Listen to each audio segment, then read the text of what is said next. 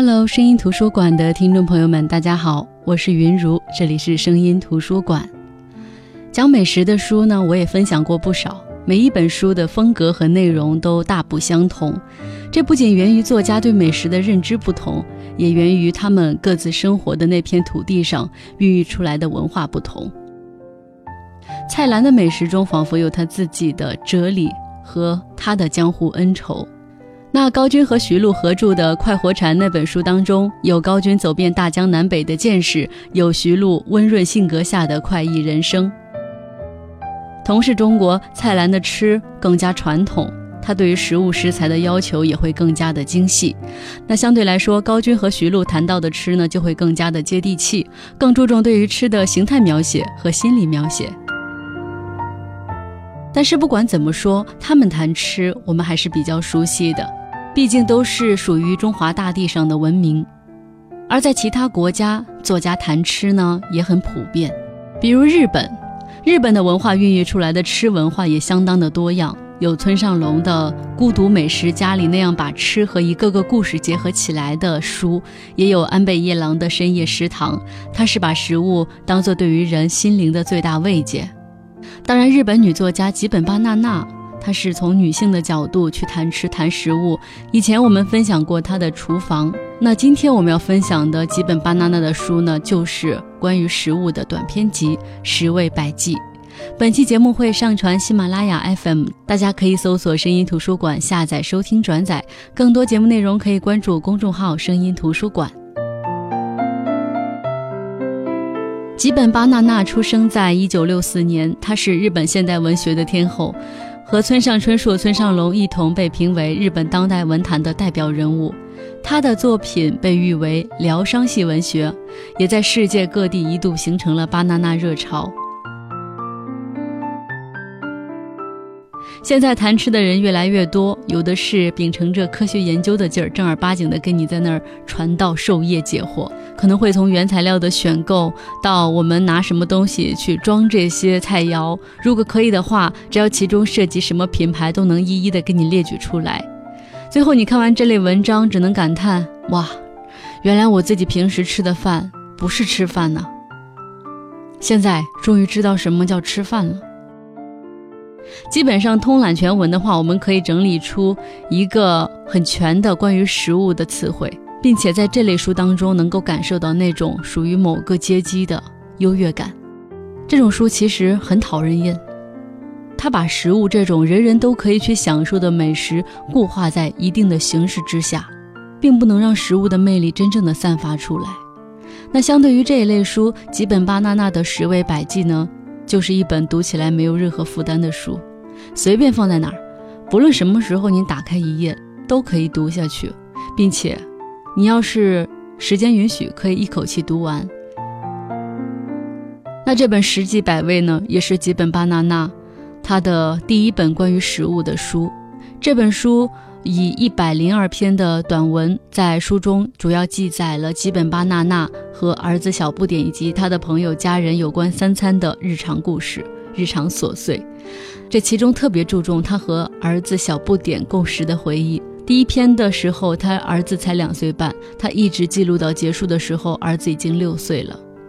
这中间的母子幸福时光，会让你感觉亲情的温暖。所以，我可以保证的是，这不是一本粗略的餐馆推荐书，也不是一本带着低调炫耀的私家做菜心得的书。它更不会给你灌输什么“去厨房做菜是人生幸事”的想法。它不会让你觉得好像这个世界只有在厨房忙活，才能让你感悟到人生的真正境界。就像这本书的名字《十为百记》，我觉得取得十分贴切，因为这本书里我刚才说到有一百零二个短篇，说是短篇，我认为实际上它就是片段，像日记一样，或者说是像便利贴一样，随时随地记录下来。跟普通家庭妇女一样，她为了给儿子准备一份既美味又可口的便当，她会急得焦头烂额，她也会因为心爱的狗去世而感觉伤心绝望。他说他最喜欢吃姐姐做的可乐饼，他不喜欢对客人的穿着举止吹毛求疵的餐厅。有人说这本书呈现的是家常味道的吉本巴娜娜，收集在书里的故事呢，好像并不是用来出版的，它更像是博客上的文字，记录作者和家人朋友聚集在一起的琐碎小事。如果说篇幅再短小一点的话，更像是我们平常发在微信朋友圈或者微博上的一些点滴记录。他记录的这些文字，唯一的共同点就是都是跟吃有关的。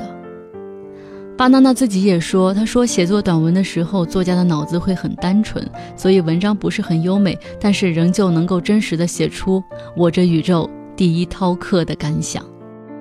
我觉得这是一种实实在在的自信。可能是因为对食物喜欢，平常比较讲究食物的食材，或者说是什么样的食物、什么样的特性，他都能够一一道来，或者说是他比较关注吃，才能够让他自己说自己是宇宙第一饕客。这本书里，我刚才说片段式的记录方式，它每一个片段的出现都比较随意。每段片段的开头就像是生活当中任意的一个场景，没有任何交代。比如有一篇，他说晚饭时间正好有大家都想看的电视节目，显然不能好好坐在桌前吃饭了，能在播广告的空档匆匆吃上几口，就算是幸运了。这么想来，我决定把剩饭做成两种饭团：罗勒奶酪饭团和海苔梅干柴鱼酱油饭团。另外做了茄子萝卜味增汤和日式煎蛋。这样可以边看电视，高兴时就绕到餐桌这边捡自己喜欢的吃，像野餐一样快乐。这样随意进餐，大人也轻松。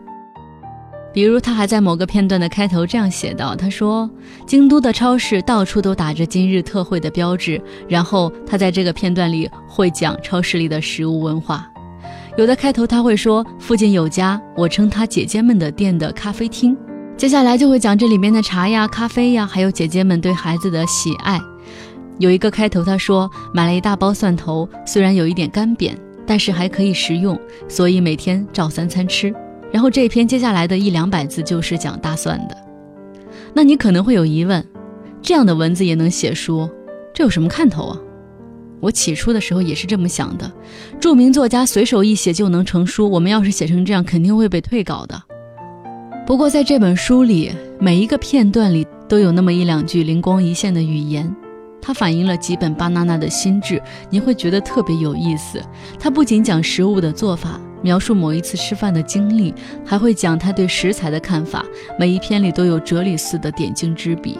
就拿我刚才起的那个开头“大蒜”这篇来说，他是这样说的。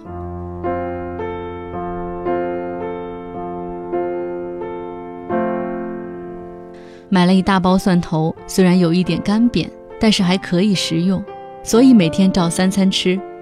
我们家蒜头吃得很凶，削去变色的部分，洗掉长虫的地方，把没有干瘪的部分和长出的芽切片吃个不停。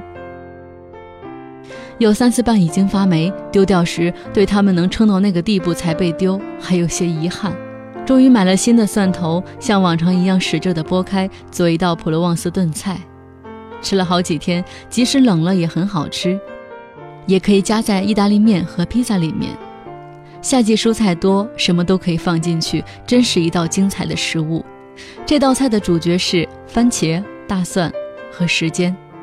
炖蔬菜需要很长的时间，让它自然的冷却也要时间，放到冰箱里冰镇也要时间。时间比什么都重要。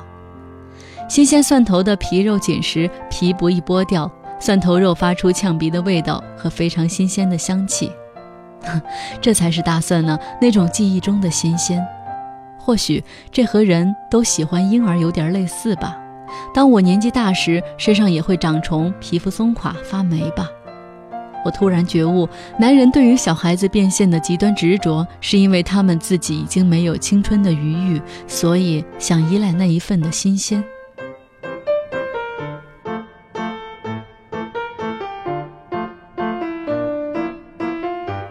那这一片段我们就应该感觉到，就是这么平常一件小事，就是大蒜，可能时间放得长了，放得干瘪了，它都能够发出这样的感慨。这和人喜欢婴儿有点类似。他也觉得，其实有很多男人年纪不小，但是挺小孩的。基本巴娜娜就说，好像突然觉悟，是不是因为男人自己已经没有青春的余光了，所以想依赖自己身上的一份仅有的新鲜，那份心性。那有人看过这本书，会觉得《十几百味》这本书说的就是女人应该通过食物回归家庭。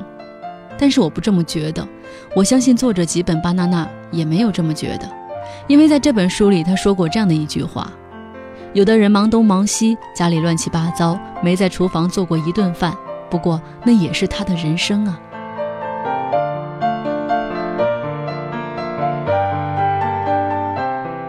很显然，作者吉本巴纳纳并不想通过自己目前的生活方式去影响别人，他也不会告诉别人说这个是我唯一觉得最好的生活方式。就像他在这本书里说，每个人生命当中难过、悲伤和无奈总是重叠上演，别人也帮不上什么忙，顶多为他做黄豆粉饼罢了。可是这小小的黄豆粉饼也未必不是照亮生命的小小光芒呀。他就是这样说出了食物对他自己的影响，可是他并没有夸大这种影响，并没有像其他那种关于食物的书里，好像觉得哦，我自己做一顿饭就是多么了不起的事情，就是回归生活了，就是返璞归真了。他就是这么平常朴实的记录下来，没有说要教导谁，也没有说要影响谁。那这本书里边最触动我的，还是一篇小文章，在这本书里的标号呢是第五十六篇。这篇文章可以说跟美食的关联性相对来说是比较小的。我们先来分享一下这篇小片段里的文字，然后再来谈一下感受。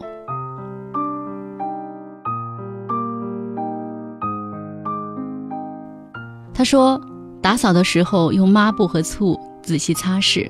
淘米仔细，菠菜也细心洗掉泥土，小火熬煮，从抹布到围裙都是自己动手做，非常精致。器具也依照材质清理，锅子亮晶晶。年轻人学到这个思想是很不错的，但另一方面，我认为过于认真是一种时代病。这种人在这个过于急躁的时代中看起来特别突出，自是当然，但每个人都这样做也太累了。倾注热情在无形的事物上，确实能得到回馈。认为既然要做家事，那就快乐去做的主妇们，因为好玩想出来的种种事情巧思，都是精彩的艺术。他们是打从心底爱做家务事，已经形成了这种生活形态。问题在于，认为必须这样做的认真年轻人，是不是太拼命了？白天上班已经忙得晕头转向的人，特地熬夜缝制手工抹布。Office lady 们想珍惜少许的时间来看书，却又不得不站在砂锅面前等菜饭煮熟，完全没有那种回到从前对女性而言只是像以前那样不自由的观念。如果那个时间有真心喜欢做的事情，最好去做。有的人忙东忙西，家里乱七八糟，没在厨房做过一顿饭，那也是他的人生。根据这个想法，家里充满自己喜欢的事物，非常非常重要。我想，在经历过种种情况以后，大家发现各自有不同生活形态的时代一定会来的。和以前相比，光是可以自由选择的时代就是一件好事。有各种各样生活形态的人，或许是世界大不同的人彼此不做交流的细分化时代。想到这里，我又察觉到许多事情，例如我很忙，有很多想做的事儿；家中有许多动物，所以非常在意洗洁剂的毒性，这多半是为了动物。不是为了地球，衣服交给洗衣机，不烫衣服，因为很忙，因为有想做的事情，因为很少有机会穿必须烫的平整的衣服。真有需要时，我就拜托洗衣店来处理。一般的牙膏味道太浓，我去天然饰品店里买回不起泡的来用，那也多半是为了自己，无关什么大事儿。煮饭用电饭锅，只要水量适中，就可以煮出香 Q 好吃的米饭。我也可以利用煮饭的时间工作。理由是宅配和自己买的一样好吃，还有自己去买太麻烦。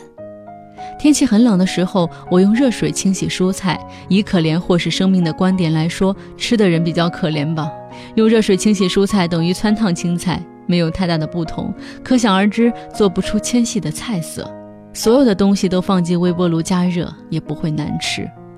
配合生活形态加以取舍选择。如果我是编辑、office lady、家庭主妇，或者说没有小孩，上述的生活内容自然有所变化。重要的是，那一切都不是以地球和环境为重，而是以自己为重。没有理由、没有必要的努力是白做，没有理由、没有必要的装扮和清扫也是白做。例如，职业模特们平常几乎不化妆，也不打扮，虽然他们非常在乎美容和仪态。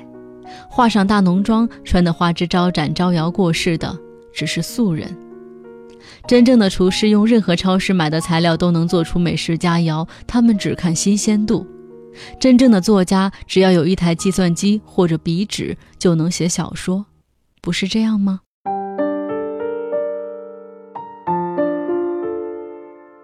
这就是在这本书里标号第五十六节的文字。就像我们现在的风潮一样，大家都提倡凡事都要仔细去做，认真去做。有人甚至认为不这样不行。我虽然很惊讶，在为很多这种现代这种提倡的口号，为现代的人对于工作、对于事物、对于生活的认真感动，同时又有一点担心。如果所有的事情都值得我们花费很大的精力去做的话，那你真正喜欢的事情是什么呢？你不想在上面花费时间、浪费精力的东西又是什么呢？就像在这个片段当中，吉本巴娜娜说的：“真正的厨师用任何超市买的材料都能做出美食佳肴，为什么呢？因为他加了一个定语，是真正的厨师，还最后还强调了一个前提：他们只看新鲜度。也就是说，在他们专业、他们喜欢的这件事上，他们花的时间和精力是很多的，哪怕做菜。”最讲究的火候也指的是时间，所以我们向往的东西虽然很多，但是我们的时间和精力真的很有限。顾此失彼，其实就是一个很准确的哲理规律。就像吉本巴娜娜在这个片段里倡导的那样，一切以自己为重才是我们选择的标准。遵循自己的内心，问问自己真正想要什么。你觉得做一顿饭能带给你莫大的快乐，能让吃的人感到幸福，而这种幸福恰恰是你想要的，那我觉得去厨房做饭，然后每天都吃家常菜，以此来宴请宾客，一日三餐呢都不重样的做给家人吃，这也是一种幸福。但是有些人呢，明明做菜就是一种折磨，非要跟随时下的潮流进厨房，又是烘焙，又是做冰淇淋，时不时的还炒个菜。但实际上，除了发自拍，在朋友圈上 PO 一下图，并没有带给他多大的快感。那这样的举动对他来说，其实就是一种折磨，也是一种浪费时间和浪费精力。那吉本巴娜娜在这本书里的很多片段，也提到了他去过的，或者说他喜欢的餐厅。他说：“我喜欢作为日常的店。”或是作为款待的店，我喜欢把自己融入到店里人的日常，这点对于我们去吃饭的人来说，绝对是非常非常重要的体验。因为有些餐馆对于食客、对于消费者来说，会让你产生一种距离感，然后它还有门槛限制，比如说最低消费，比如说你必须要穿什么样的衣服来。当然，有些店呢就不用你这么刻意的端着，你能够在餐馆里非常随意，这种店呢也属于可遇不可求。基本巴娜娜说：“虽然拼命强调餐点的健康，但是有时候不舒服，还是欠缺了味道。”其实这句话就很准确地描绘了我们现在国内餐馆的一种怪异化的发展方向。很多餐馆讲究健康，讲究服务，讲究情调，讲究环境，但是它就是不提味道。就像他们不卖食物，他们卖他们的环境。对啊，有时候你可能会质疑那些高大上的场所，说你们的饭菜不好吃。就像那个之前去过的深圳，去国贸餐厅吃饭，那距离地面应该是有四五十层楼高吧。然后它是旋转餐厅，在上面呢，每道餐点都特别贵。然后呢，你消费的时候，它是整个用餐的一个小时刚好能够呃这个旋转一圈，你能够看到深圳的全貌。所以说。当时质疑他们食物不好吃的时候，他们就说：“我们从来不说我们的食物好啊，我们卖的就是我们的环境呀。”他们似乎就是抓住人们的这种猎奇心理，好像他们觉得我在意的就是坐在旋转餐厅吃饭的这个经历，以及我眼睛当中看到的风景。这就是为什么他们会心存侥幸的只靠最低限度的食物去贩卖他们的环境。那比起有很多讲究的店，苍蝇馆子的存在简直很可爱。在这种店里，你不用担心你自己吃不起，也不用担心人家上来跟你说我这种菜之所以贵，是因为我用的是绿色有机蔬菜，这种菜有多少多少好处。你也不用对装在盘子里的食物感叹，我为什么不在来的路上先吃个煎饼垫垫？这点菜怎么够吃呀？那吉本巴娜娜对于餐厅经营的观点也很有趣。他说：“餐厅的平衡就是一切，那就是只要有一个地方做得好，其他地方也会跟着好的情况很多。如果只要有一个地方惹人注意而奇怪，也可以用其他部分来弥补。”那其实这本书呢，总的来说呢，就是一个很简单的小女人，她做饭吃饭，看自家的儿子小不点慢慢长大，然后呢。嗯，有时候去上街买点菜呀，和朋友聚个餐呢，嗯，把他和朋友亲人的一日三餐的日常记录下来。可是平淡处方见真情，就像我们偶然在路边遇见一条小溪，你看它蜿蜒流去，好像是没有任何的阻碍，平平淡淡。但是呢，谁知道前面等待它的是不是大江大河呢？即使世界大千，非常的丰富，非常的多姿多彩。但是对于我们这样的平凡人来说呢，也许市井烟火气才是我们最实在、最温暖的风光，食物也是如此。就像吉本巴纳纳所说的，我非常喜欢的这一句话，他说：“那是我年轻时一心向外寻找食物时所疏忽掉的美味。当我们不停向外寻找时，会产生没有金钱买不到的东西的错觉。”但如今，我认为家常菜的厉害在于，它才是塑造这个社会、传承精心培养的美味，而且是其人死后即消失不见的唯一绝对味道。我的孩子进入青春期后，一定会吃腻家里的食物，经常买外面的东西吃，或者说放学时在外面解决晚餐，或是垃圾食物，总要绕过这样一圈后，人到中年才会发现这一点吧。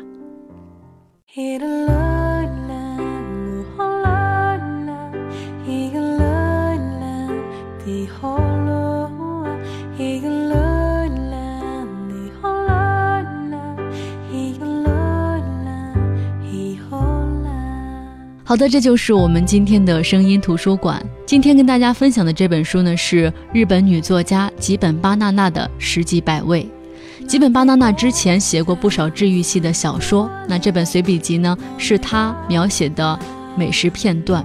在她描写的片段当中，寄托了对做料理人的情感，也有她和家人和朋友之间的感情回顾，还有她对于食物和人生的哲理化的体现。从这本书能领悟到美食对人的感触。好的，我是云如，这里是声音图书馆。本期节目会上传喜马拉雅 FM，大家可以搜索“声音图书馆”收听、下载、转载。更多节目内容可以关注公众号“声音图书馆”。我们明天再见，各位晚安。